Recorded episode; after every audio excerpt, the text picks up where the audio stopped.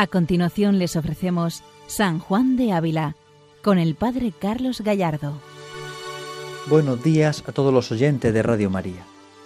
Contemplamos el misterio del amor de Dios en la vida de San Juan de Ávila y este es nuestro deseo, descubrir cómo este santo maestro nos va introduciendo en el amor del Señor, nos va presentando lo que es la verdad del amor de Dios, una verdad que sobrepasa todas las cosas de este mundo, una verdad que sobrepasa todos los criterios del mundo, todas las vanidades del mundo. Es un amor que permanece en el tiempo, es un amor que está siempre cerca de nosotros, es un amor que está por encima de todas las cosas.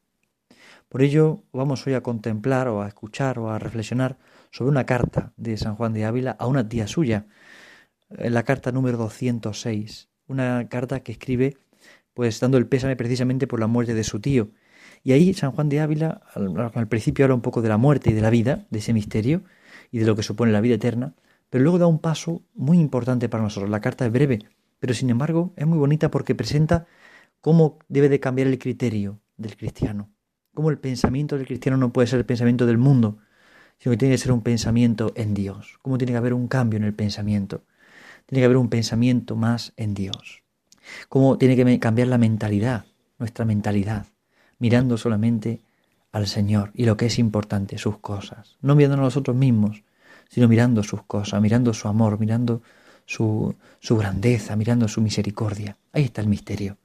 Por ello, San Juan de Ávila en esta carta nos enseña eh, lo que realmente es importante y nos hace cambiar el criterio del mundo por el criterio del amor de Dios.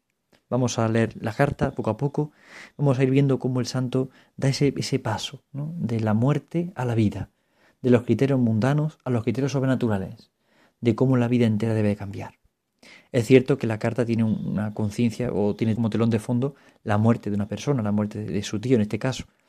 Pero usando ese hecho histórico, este hecho concreto de la muerte, San Juan de Ávila sabe muy bien presentar lo que es importante en la vida. Y cómo el buen pastor Jesucristo, que habla del buen pastor aquí también, cómo el buen pastor Jesucristo vive amando a sus ovejas, y le busca dar los mejores pastos abundantes.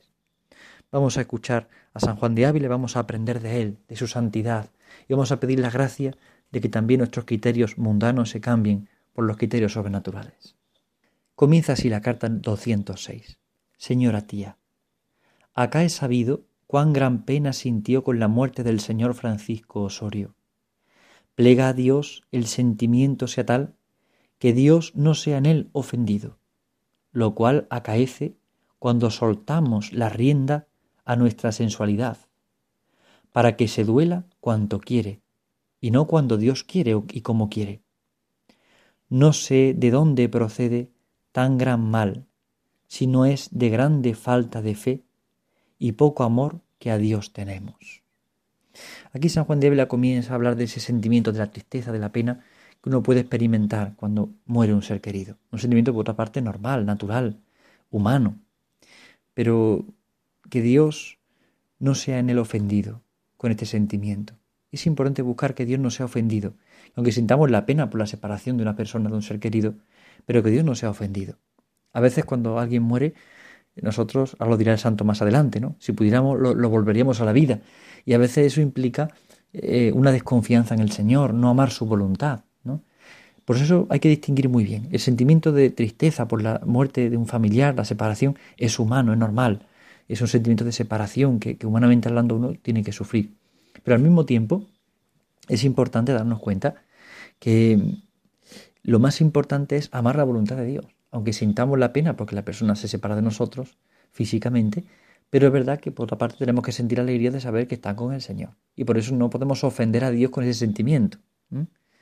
Y por eso dice el santo, lo cual acaece cuando soltamos la rienda a nuestra sensualidad, para que se duela cuanto quiere y no cuando Dios quiere y como quiere. Es decir, el gran problema de nuestra vida, en este caso como en todos los casos, es cuando damos rienda suelta a la sensualidad. Es decir, cuando damos rienda suelta al sentimiento, cuando no lo ordenamos, ¿no?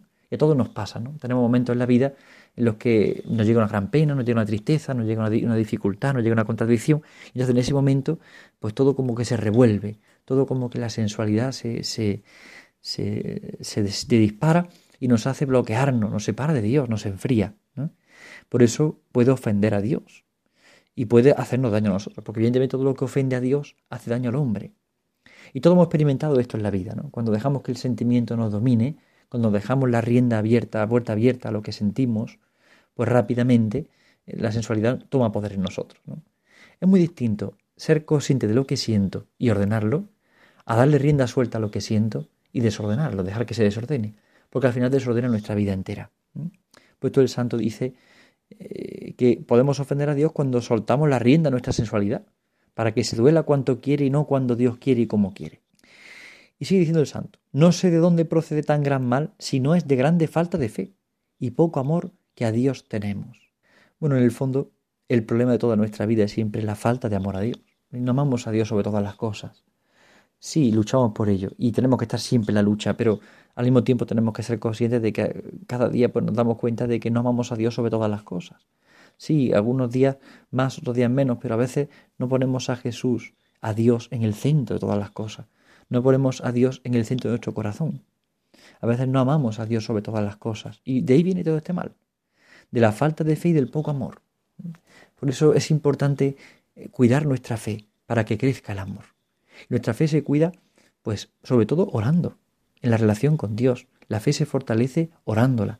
Pero la fe, la fe también se fortalece pues alimentando nuestro entendimiento, eh, la lectura espiritual, estudiando las cosas de la fe, o sea, ir conectando progresivamente con el amor del Señor, y conectando con su misericordia, porque eso en el fondo es falta de fe y poco amor que a Dios tenemos, y esta es la, situación, la circunstancia, ¿no? La falta de fe y poco amor que a Dios tenemos, esa es la gran dificultad. Por eso tenemos que ir poco a poco dando pasos para crecer en la fe y para ir alimentando el amor. Crecer en la fe, ir alimentando el amor. Sigue diciendo el santo, yo no sé qué mal es este, que si tuviésemos poder para resucitar lo que Él mata, sin duda lo haríamos, pues tanto nos duele que Dios haga lo que quiere en su hacienda. Hacienda digo que ni trabajamos, ni heredamos, ni derramamos sangre por ella. Es decir, a veces nos molesta, eh, podemos decir, lo que Dios hace en su hacienda, en lo que Él ha creado, en las criaturas, en nosotros, en las cosas del mundo. O sea, no, nos molesta. ¿Y entonces qué ocurre? Porque si tuviéramos poder para resucitar lo que Él mata, si tuviéramos poder para cambiar lo que, él, lo que Él hace, lo cambiaríamos según nuestro criterio. Y no nos damos cuenta de que la hacienda no es nuestra, sino que es de Dios. Y quien ha derramado sangre por ella es Jesucristo. Por eso las cosas del mundo, o las dificultades, o los problemas, las contradicciones, todas las enfermedades, todo lo que nos aparece en la vida, o también la muerte de un familiar, como en este caso, todo lo que aparece en la vida es, eh, su voluntad. Y a veces hay cosas que nosotros no podemos controlar y es su voluntad, Él lo quiere para un bien. Y tenemos que aprender a amarlo, a amar su hacienda, porque Él es el que ha trabajado en ella y Él es el que ha derramado la sangre por ella, no somos nosotros. Nosotros vivimos en ella y, vivimos como Él nos ha puesto y donde nos ha puesto para nuestro bien siempre, aunque a veces nos parezca contradictorio lo que está ocurriendo, aunque a veces no entendamos. Muchas veces culpamos a Dios de lo que nos pasa. Ay, Dios mío, pero qué, qué, injusta es la vida conmigo. Ay, Señor, ¿por qué he hecho esto? ¿Por qué lo otro? ¿Y por qué pasa esto? A veces culpamos a Dios y no nos damos cuenta de que a los que aman a Dios todo les sirve para el bien. A los que aman a Dios todo les sirve para el bien. Por eso es importante trabajar, trabajar por amar al Señor y trabajar por amar su hacienda, aunque nosotros no entendamos o no sepamos. En la vida muchas veces no estamos llamados a entender, sino a amar y a ofrecer. amar y a ofrecer. Porque detrás de cada acontecimiento Dios actúa. Es lógica la lucha en nosotros. Pero detrás de cada acontecimiento Dios actúa. Dios actúa. Quiero os preguntar, ¿qué mejor cosa pudo Dios hacer al señor Francisco Osorio que llevarle para sí? ¿Habrá lengua, por mala y herética que sea, que ose afirmar que haya otra cosa mejor hecha que la que Dios hace?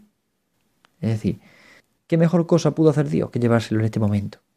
Es lo que le quiere acercar en la cuenta San Juan de Ávila a su tía. Es decir, ¿qué cosa mejor puede ser lo que Dios ha hecho? Sí, es que puede haber cosas mejor que lo que Dios hace. ¿Puedo yo enmendar la plana a Dios? Es decir, puedo decir, no, es que ahora no era el momento, ¿no? No, no, no, no podemos caer en ese peligro, ¿no? En ese pensar que, bueno, pues eh, yo hubiera hecho las cosas mejor, ¿no? A veces no ocurre, ¿no? Si yo tenía que haber hecho, tenía que haber pasado así, tenía que haber sido así. No, hay que amar la voluntad de Dios, que eso implica amar al Señor también, claro, evidentemente. ¿Qué cosa pudo hacer mejor Dios? Pues este era el momento de que, de que este señor Francisco Osorio pasara a la casa del Padre, era su momento. Por eso hay que amarlo y amar ese momento, amar ese momento. ¿Qué otra cosa mejor hecha que la que Dios hace? ¿Puede haber algo mejor que lo que Dios hace? ¿Puede haber algo mejor que lo que Dios ofrece? Y sigue diciendo el santo, pues preguntemos a nuestros corazones de qué están tan congojosos y tristes. Cuando se nos va el hermano o el amigo al cielo, ¿de qué podemos tener tristeza? Veamos con gozo la muerte del señor Francisco Osorio, mi tío, cuya vida nos costó ser de muy buen cristiano y muerte bienaventurada, de donde es de creer que está en el cielo, que es lo que confiamos de tanta bondad como la de Dios Todopoderoso, carne de nuestra carne y hueso de nuestros huesos. Es sorprendente cómo San Juan de Ávila quiere inflamar de esperanza a su tía ante la muerte de su tío Francisco Osorio. Porque le hace caer la cuenta. Vamos, preguntémonos. ¿Por qué estamos tristes en el fondo? Si él está en el mejor lugar que podíamos esperar. Si este amigo va al cielo. Si este a quien queremos está con Cristo en el cielo. Y además, ¿por qué tenemos que tener tristeza ante eso? Si además sabemos que su vida es de buen cristiano, que su vida ha sido una vida entregada al Señor, pues cuánto más creer que está en el cielo. Tener toda la confianza en que está en el cielo. Y de que esa carne y esos huesos han sido redimidos por Cristo.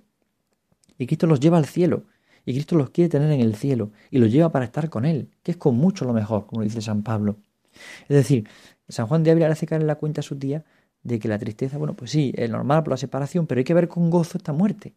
¿Por qué? Porque, porque está en el cielo y porque la promesa es el cielo y la esperanza es el cielo. Y, si queremos de verdad a nuestros seres queridos y queremos de verdad al Señor, no podemos querer otra cosa mejor que que nuestros seres queridos estén junto al Señor, estén con Él estén bajo su protección, en su ayuda, en su amor, que estén con Cristo, que es con mucho lo mejor. Es muy importante esto. Es muy importante amar al Señor sobre todas las cosas. Y es importante descubrir la grandeza de su misericordia, la grandeza de su amor. Si pensamos que Dios lo quiso para sí, como se debe confiar de quien dio la vida para que siempre viva con Él, si de veras nos fiamos que está en las manos de Dios, no difunto, sino siempre vivo a Dios, en cuanto al ánima, y esperando cuando toca el cuerpo aquella gloriosa resurrección, qué eterna cuando todos resucitemos. Si sentimos que esta vida toda es miseria y dolores, si experimentamos cuán triste cosa es estar sujetos al hambre, sed y cansancio, y sobre todo a pecados, en que los duelos son doblados, de qué nos pesa de que aquel pastor bueno lleve a rumiar consigo la oveja que llevó sobre sus hombros, para que no se perdiese. Es preciosa la reflexión de San Juan de Ávila. Si pensamos lo que Dios quiso para sí, es decir, si pensamos el plan de Dios sobre esta persona que acaba de morir y cómo debemos confiar en Él, porque Dios ha querido que esta persona siempre iba con Él y para Él, ha sido llamada a la vida eterna. Es decir, este difunto, esta persona que ha muerto, ha sido llamada por Dios a la vida eterna desde su bautismo. Ha sido creado para el cielo. Por lo tanto, ahora ha llegado el momento de su plenitud. Si pensamos lo que Dios quiso para Él, nos daremos cuenta de que lo que quiere es que iba con Él que iba ahora su alma, pero luego también su cuerpo. Es decir, cuando llegue la resurrección del cuerpo, la carne eh, también será un momento de gozo y de esperanza porque será la unión plena. Es decir, es pensar que en este momento se ha cumplido la vocación de esta persona, se ha cumplido la vocación de la amistad con Dios en el cielo. Y eso en el fondo es la muerte. La muerte es un paso a la plenitud del amor. Es el cumplimiento de las promesas de Dios. Dios ha prometido la vida eterna, Dios ha prometido el cielo y nos lo quiere regalar así. Aquí está el misterio. Y aquí está lo que realmente es sorprendente.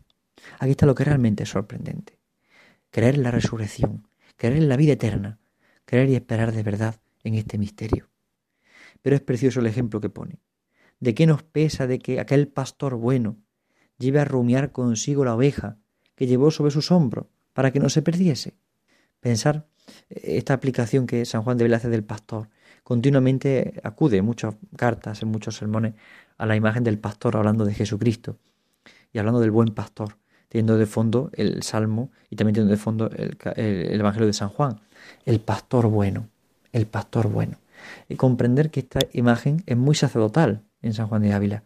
Es decir, el pastor es el mediador, es el que busca el bien de la oveja, es aquel que da la vida por ella. Este pastor bueno llevó a rumiar consigo la oveja, que llevó sobre sus hombros para que no se perdiese. Es este pastor que ha acompañado a esta persona toda su vida, que la ha llevado sobre sus hombros toda su vida, ahora la lleva a rumiar consigo, la lleva a rumiar consigo la vida eterna, la lleva a estar con él, la lleva al paraíso, la lleva a disfrutar y gozar del cielo, de su amistad, de su intimidad. Él la ha acompañado toda la vida terrena y ahora lleva el momento de la plenitud del cielo. Es descubrir cómo este pastor bueno acompaña a cada alma, cómo el pastor bueno busca a cada alma, cómo este pastor bueno desea buscar a cada uno y acompañarle y estar con él, cómo este pastor bueno quiere de verdad estar cerca. Es sorprendente este misterio, darnos cuenta de este misterio. Es el pastor bueno, el pastor que da la vida por sus ovejas. Es el pastor no solamente que da la vida, sino que es la vida verdadera. Que es la vida verdadera. Yo soy el camino, la verdad y la vida. Es la vida verdadera. Por eso estar con Él, rumiando con Él, es la promesa de la vida eterna, es la vida verdadera. Este es el pastor bueno. El pastor que lleva sobre sus hombros a cada oveja para que no se perdiese. Por eso, si nos sentimos débiles, o pobres, o pecadores, o limitados, o con torpeza, pensemos que este pastor bueno nos lleva sobre sus hombros para que no nos perdiéramos. Que este pastor bueno nos lleva siempre sobre sus hombros para que no nos perdiéramos en ningún momento. Es el amor de su compañía, es el amor de su amistad y de su intimidad. Ahí está el misterio. O le demos a nuestros hermanos otro bien mejor que el que Dios les ganó, o no tengamos mancilla del bien que tienen. ¿Cuándo habemos de sentir bien de Dios y de sus cosas? Aquí San Juan de Ávila da un paso a cambiar de criterio, a cambiar de criterio. Es decir, ¿cuándo habemos de sentir bien de Dios y de sus cosas? Es decir, ¿cuándo vamos a empezar a pensar como piensa Dios? A sentir como siente Dios. ¿Cuándo vamos a dejar que nos cambie la gracia, los criterios, los planteamientos de la vida? Es tan importante esto que nuestra vida cambie los criterios, los planteamientos. Es decir, es muy importante, es muy importante sentir bien de Dios y de sus cosas. Es decir, cambiar nuestro sentimiento, cambiar nuestro criterio, cambiar nuestro planteamiento de vida. Es muy distinto plantear la vida cristianamente a plantearla mundanamente. Es muy distinto. Y cada vez se señala más la diferencia. Porque una cosa es plantear las cosas según Dios y otra cosa es plantearlas según el mundo. Según el mundo no existe esperanza. La esperanza es material, la esperanza es pasajera. No existe otra esperanza que la que tenemos cerca, la que podemos tocar. Sin embargo, para el que tiene fe, para el que vive en Cristo, comprende que la esperanza no la tocamos ahora, sino que la esperamos de Él en su promesa. Y sabemos que hay algo mucho más que lo que estamos viendo, tocando o, palpando. Hay algo mucho más grande. Dios se ha hecho palpable, que lo que hemos contemplado en la Navidad, para descubrir que detrás de Él hay algo mucho más grande.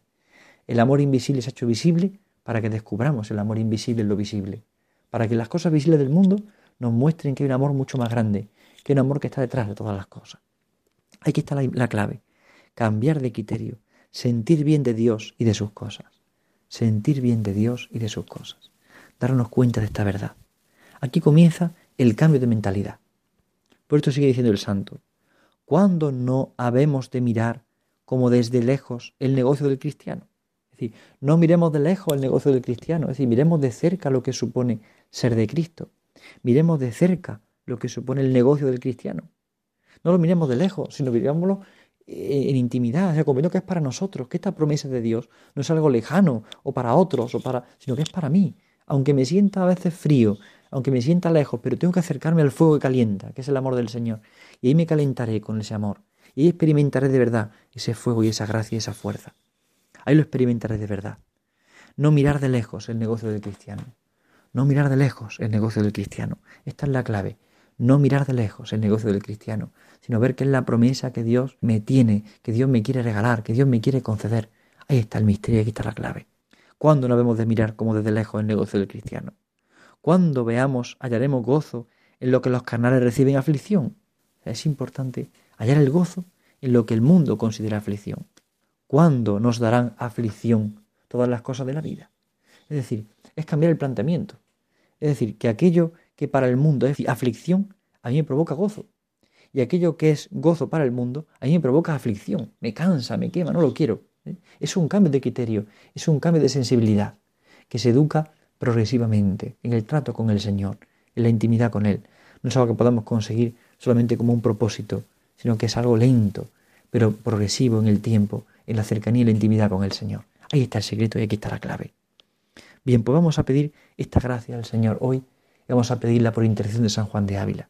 Dejamos a mitad esta carta 206 para la semana que viene seguir profundizando en lo que supone ese cambio de mentalidad de las cosas del mundo para cambiar a las cosas de Dios, para vivir de verdad en Dios, para que realmente goce con aquello que los canales reciben como aflicción y me dé aflicción aquello que los canales consideran gozo. Es decir, que mi vida sea la vida de Jesucristo. Vivamos confiados en este buen pastor, que se me ha entregado todo, que se me ha entregado por completo y que es mi gozo, que es mi esperanza y que es mi amor. Dios les bendiga a todos. Buenos días en el Señor. Han escuchado San Juan de Ávila, dirigido por el Padre Carlos Gallardo.